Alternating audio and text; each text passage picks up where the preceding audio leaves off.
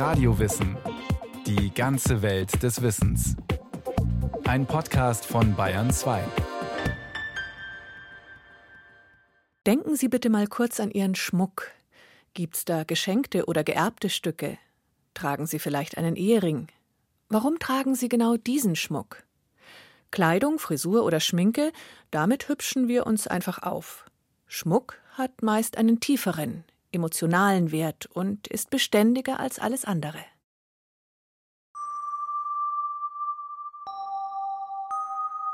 Niemand braucht Schmuck.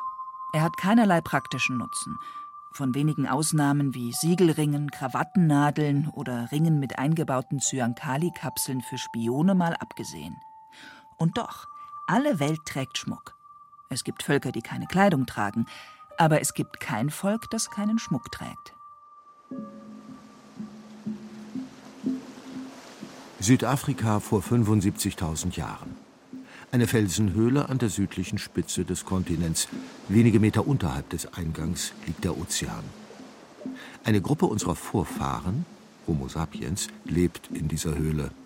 Sie sind noch nicht sesshaft, tragen Felle, haben keine mit der unsrigen vergleichbaren Sprache und nur einfache Werkzeuge und Waffen aus Stein. Da nimmt einer der Höhlenbewohner die Gehäuse einiger kleiner Meeresschnecken zur Hand, bohrt ein Loch hinein und fädelt sie auf eine Schnur.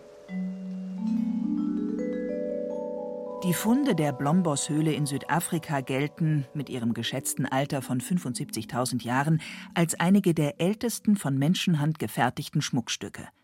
In der gleichen Höhle fanden die Forscher einen Stein, von dem man Ockerstaub abreiben konnte, stark gefärbte Knochensplitter, die womöglich zum Anrühren der Farbe dienten, und die Schmuckteile selbst. Dutzende Gehäuse der kleinen gedrehten Meeresschnecken Nassarius krausianus. Erbsengroß, mit rötlichen Farbspuren und Löchern. Und die haben alle am gleichen Ort ein kleines Loch. Otto Künzli ist Goldschmied und war lange Jahre Professor der Schmuckklasse der Münchner Akademie der Bildenden Künste. Was die Sache noch trefflicher macht und sicherer macht, ist, dass man auch die Spuren des Abtragens, Ausleierns von der Schnur hat. Also die Kanten sind in einer typischen Art und Weise weich geschliffen. Das beweist zusätzlich, dass die aufgeschnürt waren oder aufgefädelt waren. Und daraus schließt man dann einfach, dass es Schmuck gewesen sein muss. Andere Funde aus Israel und Algerien sollen sogar 100.000 Jahre alt sein. Anthropologen verknüpfen das Aufkommen erster Schmuckstücke eng mit der geistigen Entwicklung des Menschen. Schmuck setzt abstraktes, symbolisches Denken voraus. Die Menschen müssen mit den Schneckenhäusern an der Schnur irgendeine Idee verbunden haben, sonst hätten sie sie nicht aufgefädelt. Die Fundstücke gelten daher als der früheste Nachweis einer Information außerhalb des menschlichen Gehirns, wie Wissenschaftler das nennen. Und dann wird das gleichgesetzt mit einem Ansatz für eine symbolische Handlung. Also etwas zu schaffen, was einen symbolischen Zweck erfüllt oder Sinn hat und nicht mehr einen funktionalen Nutzen. Das ist ein Übergang von Nutzen zu Sinn, Sinnhaftigkeit. Noch vor der ersten Höhlenmalerei oder kultischen Objekten wie etwa Skulpturen von Fruchtbarkeitsgöttinnen ist Schmuck damit die früheste künstlerische Äußerung des Menschen überhaupt. Es heißt, der Mensch unterscheide sich vom Tier unter anderem dadurch, dass er seine Umwelt gestaltet. Und die allererste Sache, die er gestaltete, war Schmuck. Die Frage ist, warum? Oder besser, wozu? Zum einen, glaube ich, ist es die Kostbarkeit von solchen Dingen, aber es ist wahrscheinlich schon mal eine der typischen Übertragungsmechanismen, die man im Schmuck dann so häufig auch findet. Zum Beispiel die Kraft. Wenn ich ein Tier getötet habe, nehme ich ihm die Zähne, nehme ich ihm die Klauen. Das sind ja die zwei Dinge, womit mich ein Bär am ehesten wohl umbringt, mit seinen Zähnen oder mit seinen Klauen. Und dann trage ich die als der Berechtigte, weil ich ja dieses Tier getötet habe. Und das ist natürlich eine Auszeichnung und eine Überhöhung. Mit einer Kette aus den Zähnen des erlegten Tieres präsentiert sich der Träger als erfolgreicher Jäger. Daraus kann sein Gegenüber schlussfolgern, dass es sich um eine starke und mutige Person handelt. Es gibt auch die War Bonnets, die Federhauben nordamerikanischer Prärie-Indianer. Sie waren eine Auszeichnung für besondere Leistungen und Tapferkeit im Krieg, gefertigt aus den Federn von Adlern. Der Adler gilt den Indianern als der mächtigste aller Vögel. Seine Kraft steht hier symbolisch für die Kraft des Helden und soll gleichzeitig auf ihn übergehen. Neben solch einer religiös-magischen Bedeutung ist Schmuck auch ein Ausdruck des sozialen Ranges. Er kann auch ein konkretes Amt anzeigen. Man denke etwa an Bürgermeisterketten. Groß und schwer, mit zahlreichen Wappen und Emblemen verziert, werden sie bei feierlichen Anlässen angelegt, genau wie die Amtsketten von Universitätsrektoren oder Kronen. Bischofsringe hingegen werden ständig getragen stehen sie doch symbolisch für die auf Ewigkeit angelegte Verbindung mit der Kirche. Der Papst selbst trägt als direkter Nachfolger des Menschenfischers Petrus den sogenannten Fischerring. Stirbt das Oberhaupt der katholischen Kirche, wird der Ring mit einem silbernen Hammer zerschlagen. Theoretisch soll er dabei in so viele Stücke zerspringen, wie Kardinäle da sind. Seine Macht geht damit auf sie über, bis ein neuer Papst gewählt wird. Die Macht steckt also, bis der neue Papst gewählt ist, im Ring. Intensiver können religiös-magische Vorstellungen kaum sein. Und sie leben weiter. Das Herr der Ringe-Epos basiert genau auf diesen Vorstellungen. In Tolkiens Roman geht es um insgesamt 20 Ringe. Der eine Ring verspricht seinem Träger allumfassende Macht. Tolkiens Roman gehört ins Reich der Fantasie. Doch viele Menschen tragen Schmuck tatsächlich als Glücksbringer oder Amulett, das sie vor Schlechtem beschützen soll. Schmuck aus medizinischen Gründen, das gibt es auch. Es gibt Gegenden, wo die glauben, es sei gut für die Entwicklung der Augen, wenn man den Kindern früh Ohrringe reinhängt. Ist aber medizinisch nicht bewiesen. Ob die Kronjuwelen der Queen, die Bärenklauen um den Hals des Jägers oder die Schneckenketten der Höhlenmenschen. Schmuck hebt seine Träger aus der Masse der Umstehenden hervor. Florian Hufnagel, Designexperte und ehemaliger Leiter der neuen Sammlung in München. Es gab immer Hierarchien.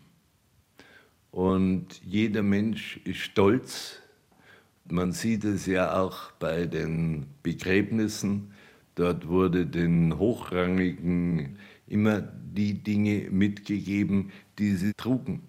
Seien sie jetzt Perlen oder weiß der Teufel was. Das heißt, es ist ein uraltes Bedürfnis des Menschen, ja, sich abzusetzen von den anderen. Die Individualität ist das, was Schmuck unterstreicht. Und jeder will zumindest in Europa, nicht der Masse angehören, sondern will einzigartig dastehen. Die Nachbarin, die ihre Kette mit dem kleinen Kreuz daran nie ablegt. Die junge Frau am Nachbartisch, die ihrer Freundin stolz den diamantbesetzten Verlobungsring zeigt. Die Kollegin mit der kleinen goldenen Pistole im Ohr. Schmuck ist ein Kommunikationsmittel. Ohne ein Wort zu sagen, können wir mit Hilfe eines Schmuckstücks ein Bild davon vermitteln, wer wir sind oder sein wollen. Schmuck unterstreicht die Persönlichkeit, die Identität und die Individualität eines Menschen. Otto Künzli. Schmuck ist eine Möglichkeit, eine Gruppenzugehörigkeit zu manifestieren, zu zeigen oder sichtbar zu machen. Und es gibt auch das Gegenteil. Es gibt auch Schmuck, der zum Ausdruck bringt, ich bin dagegen. Wenn ich jetzt zum Beispiel einen aus Holz geschnitzten Diamanten trage, ist es ja auch ein gewisser Anti-Establishment oder so, gibt es auch diese Möglichkeiten. Eine Sicherheitsnadel im Ohr und ein ledernes Halsband mit Spitznieten. Dieser junge Mann macht wohl eher keine Banklehre. Mit seinem Schmuck drückt er seine Abneigung gegen das Establishment aus. Zugleich zeigt er sich damit als Teil einer Gruppe, als Punk. Schmuck drückt Gruppenzugehörigkeit aus. Eine der größten Gruppen, die ihre Zugehörigkeit durch Schmuck demonstrieren, sind die Verheirateten. Ein Mann, eine Frau, ein tiefer Blick. Dann sieht sie den Ehering an seiner Hand. Im selben Moment weiß sie, der Mann hat eine Partnerin, mit der er emotional eng verbunden ist oder zumindest mal war. Steuer- oder erbrechtlich ist er es auf jeden Fall noch. Wie es um seine Ehe steht oder was dieser Mann von außerehelichem Geschlechtsverkehr hält, kann sie nicht wissen. Beim Griff zum Glas blickt auch der Mann auf seinen Ring, den ihm seine Partnerin einst mit den Worten bis dass der Tod uns scheidet an den Finger gesteckt hat. Wie diese Szene weitergeht, ist völlig offen. Ein Ring ist kein Mittel gegen Seitensprünge. Grundsätzlich aber gilt er als Einverständniserklärung mit einer gesellschaftlichen Konvention, der Monogamie. Was es heißt, die Repräsentation der Monogamie im Schmuck in Frage zu stellen, damit hat Otto Künzli vor vielen Jahren seine Erfahrungen gemacht, als er in einem Manifest schrieb: Der Ehering ist eine Art goldenes Präservativ, aber leider hat er ein Loch.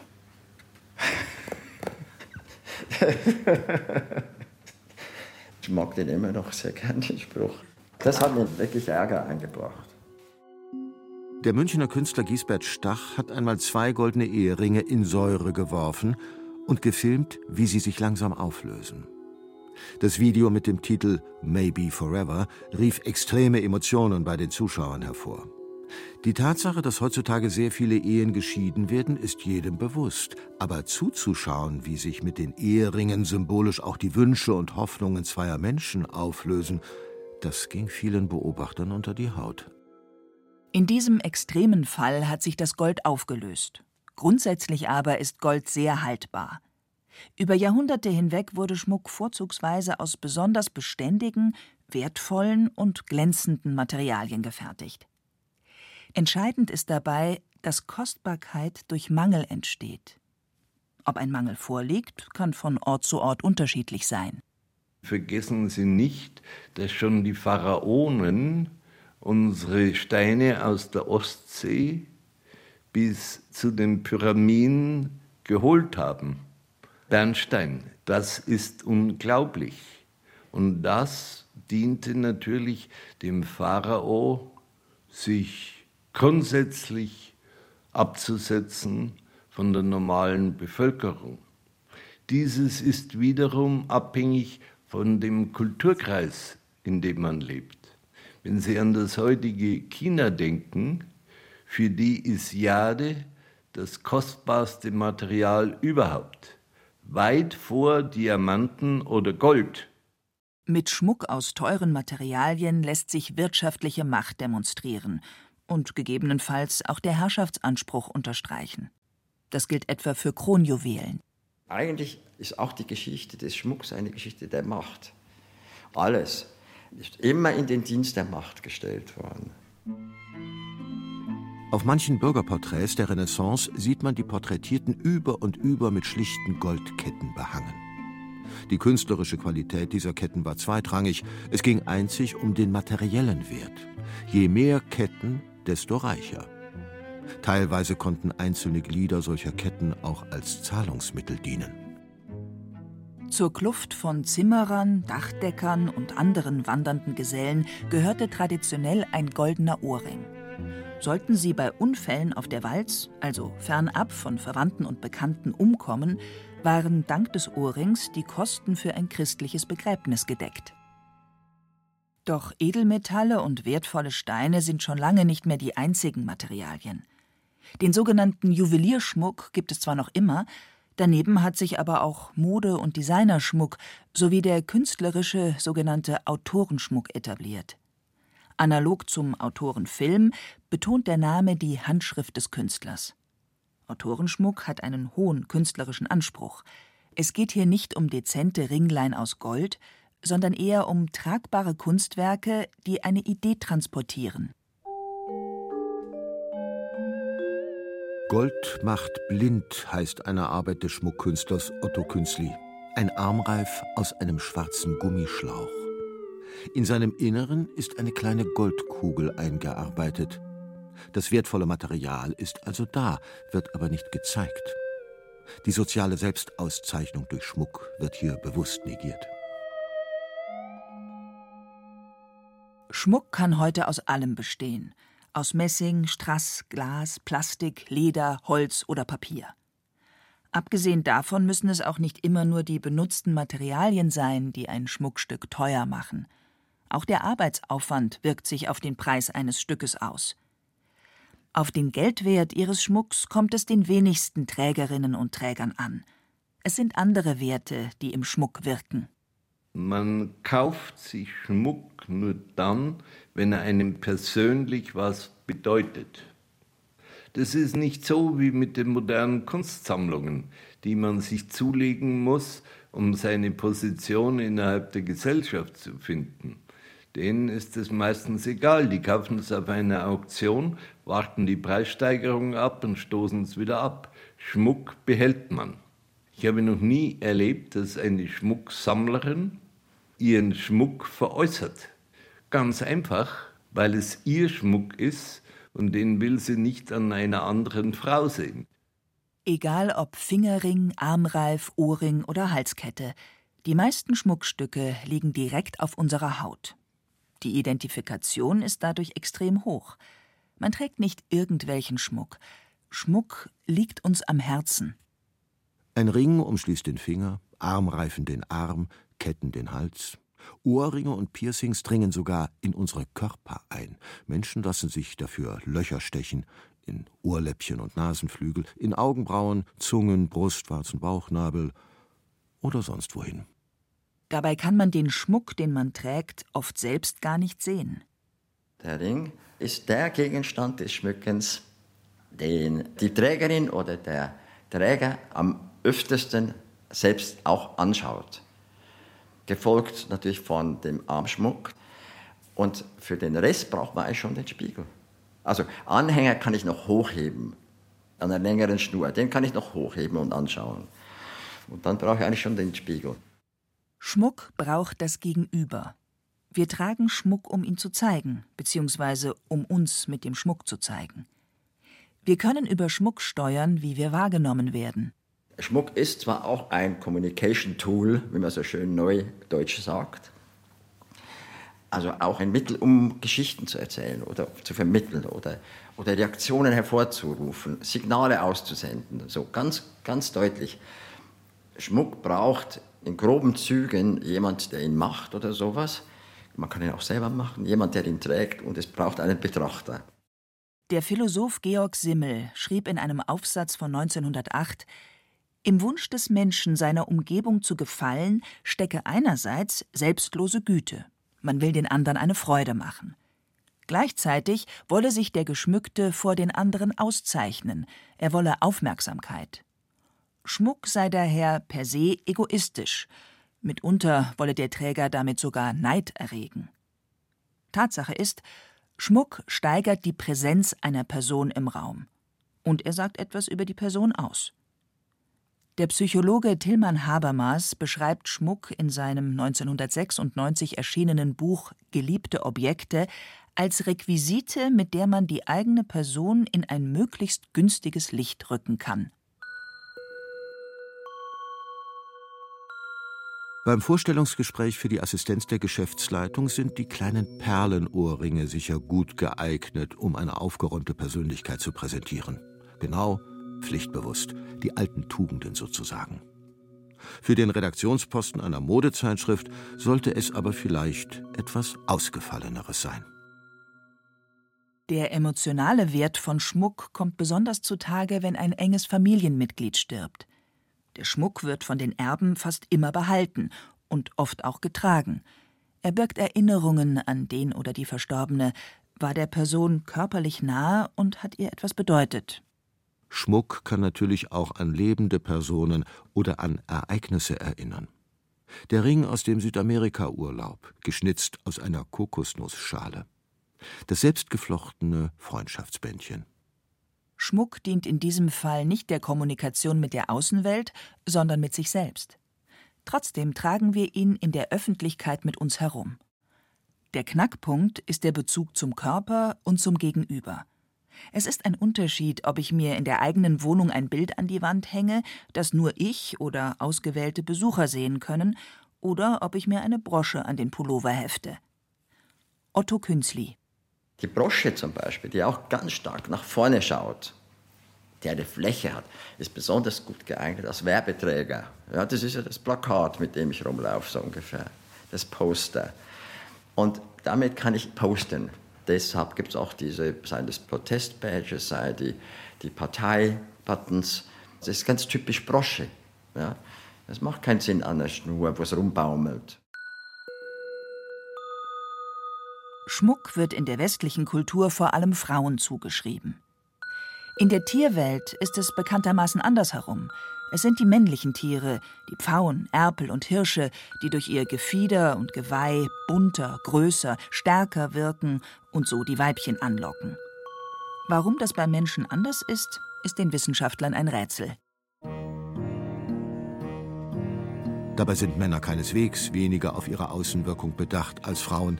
Sie schmücken sich einfach anders. Sie nutzen Umwege, Objekte, die nicht direkt am Körper anliegen und die noch irgendeinen praktischen Zweck erfüllen. Krawattennadeln, Manschettenknöpfe, Gürtelschnallen. Auch mit Uhren, Ledermappen, Füllfederhaltern oder Autos kann man sie schmücken. Davon abgesehen tragen Männer durchaus klassischen Schmuck. Goldene Kettchen, Lederarmbänder, silberne Ringe, hölzerne Ohrringe. Wenn man von heute auf morgen den Schmuck als Phänomen aus dem kollektiven Bewusstsein löschen würde, würde es mich interessieren, wie lange es dauern würde, bis der wieder von jemandem erfunden würde. Oder könnte es sein, dass es ihn einfach wirklich nicht braucht? Das ist genauso wie all diese anderen Dinge, wie, wie das Singen, wie die Musik, wie die Poesie, die Literatur, die Malerei, das kommt alles aus dieser Selbsthinterfragung und aus diesem Konfrontiertsein mit der Endlichkeit. Das war Radio Wissen, ein Podcast von Bayern 2. Autorin dieser Folge Julie Metzdorf. Es sprachen Hemmer Michel und Andreas Neumann. Ton und Technik Robin Ault. Regie Kirsten Böttcher. Redaktion Susanne Pölchau. Wenn Sie keine Folge mehr verpassen wollen, abonnieren Sie Radio Wissen unter bayern2.de slash podcast und überall, wo es Podcasts gibt.